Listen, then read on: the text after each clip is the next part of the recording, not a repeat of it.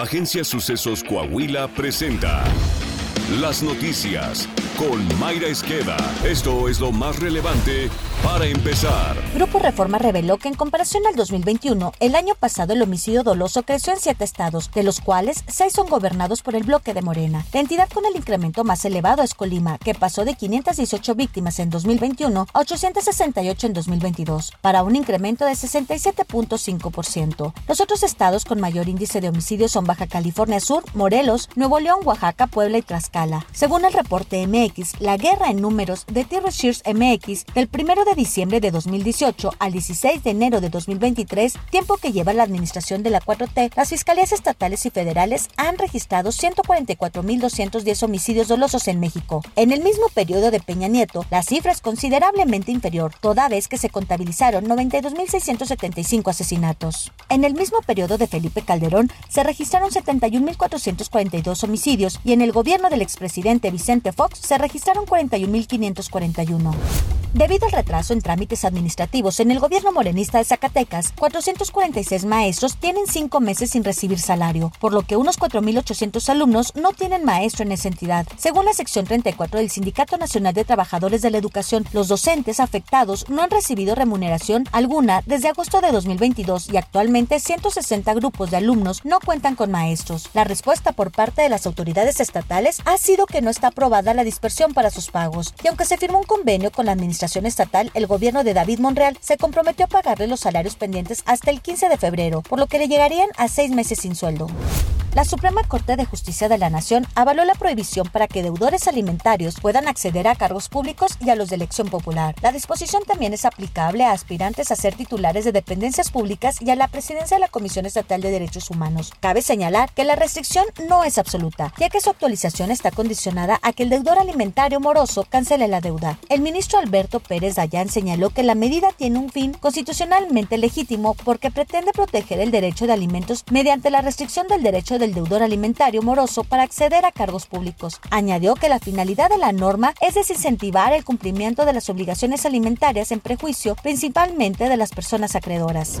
Un bebé de un año y tres meses murió al caer en una cubeta con agua en el municipio de Escobedo, en Nuevo León. Los hechos se registraron cuando la madre del menor dejó el bote con agua que estaba utilizando para trapear en una de las habitaciones y salió apresurada a recoger a su hijo mayor en una escuela cercana a su casa. La víctima, identificada como Melvin Ezequiel de un año y tres meses, se quedó en el domicilio con su hermano de cuatro años y su abuelo de 73 años, quien se encuentra en silla de ruedas. Cuando la madre de familia llegó a su domicilio, encontró a su hijo con la cabeza sumergida e inconsciente. Aunque acudió a dos hospitales, desafortunadamente el bebé perdió la vida.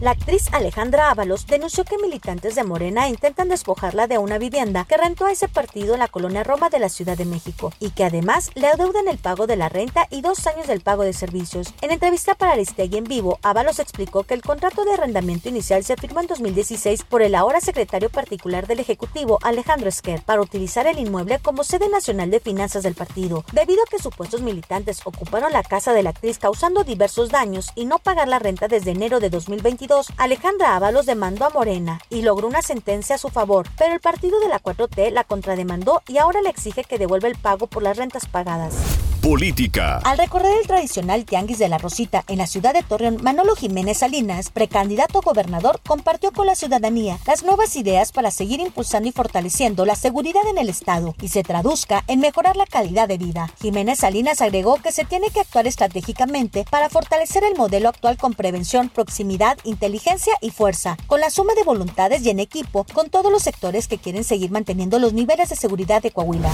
Coahuila. En el marco del Día del Rescatista, y protector animal, el gobernador Miguel Ángel Riquelme Solís reconoció su labor en favor de las mascotas de compañía, de esterilización y de cura en casos de maltrato, enfermedad, situación de calle o lesiones. Apuntó que anualmente estos grupos han participado en el rescate de más de 2.000 mascotas en condición de calle, que son atendidos por médicos veterinarios que ofrecen sus servicios en forma gratuita. El gobierno del estado promueve la práctica de esterilizaciones para evitar el número demográfico de mascotas. En lo que va de la administración estatal, este programa superó las 100.000 cirugías, cifra mayor a la meta sexenal de 60.000. En Coahuila participan 29 asociaciones civiles y 38 rescatistas, de los cuales 35 están enfocados en la atención de animales de compañía y tres más de fauna silvestre.